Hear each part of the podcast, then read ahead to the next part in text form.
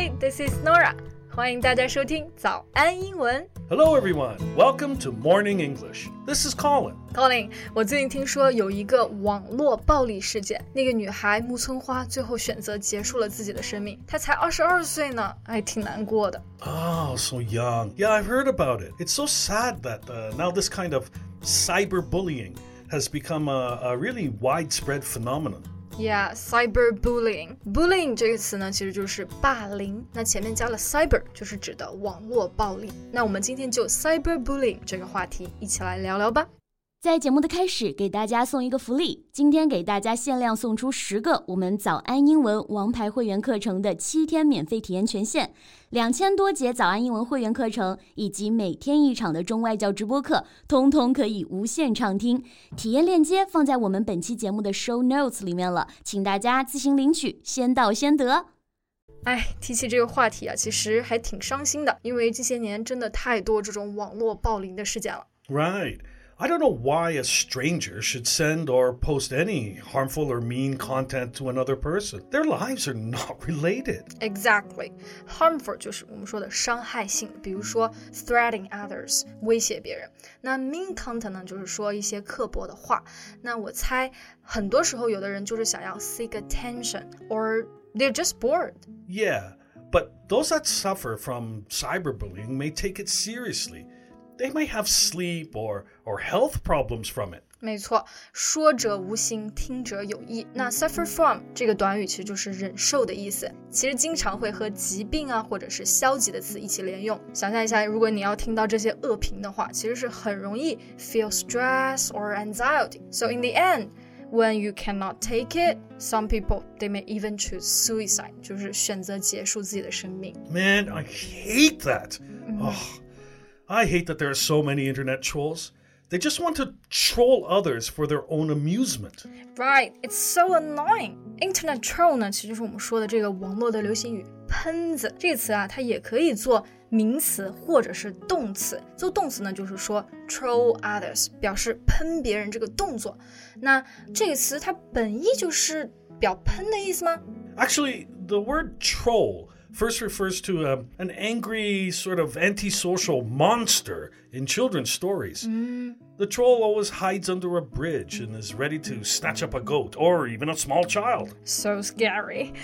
Snatch up 就是抓夺走。其实臭本意指的就是潜伏着准备抓山羊的怪物。那现在这些网络喷子啊，其实就跟这些怪物没什么差别。他们在手机或者电脑上潜伏 ，always ready to harm others。 Yeah, I guess the best way to, to deal with them is to just ignore them.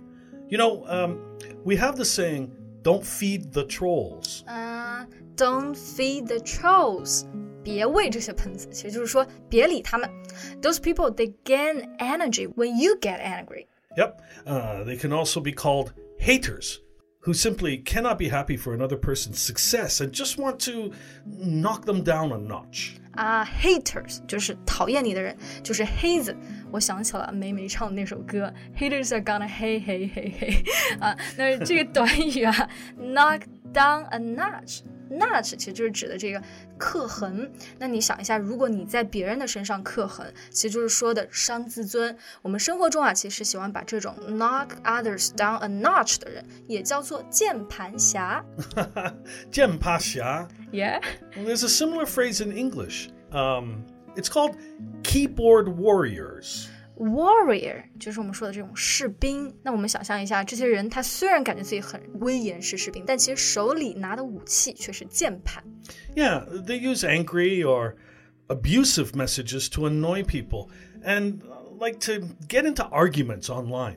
Abusive messages 就是我们说的这种粗俗的语言，或者是谩骂性的语言。这些键盘侠其实挺不道德的，They're just really immoral。 Oh, yeah, they are. Keyboard warriors are usually anonymous, so it's really hard to track them.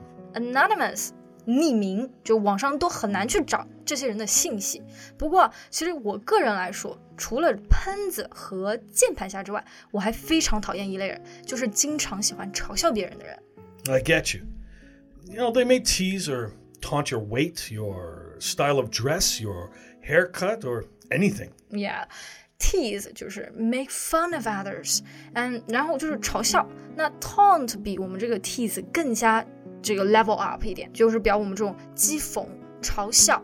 而且我最讨厌的就是事后啊，他们其实还喜欢说一句话，就是 just joking, don't take it seriously。我就心里想的是，我并不觉得这这种玩笑好笑啊。Well, in that case, you should definitely hit him back or or or give him a com uh, a comeback.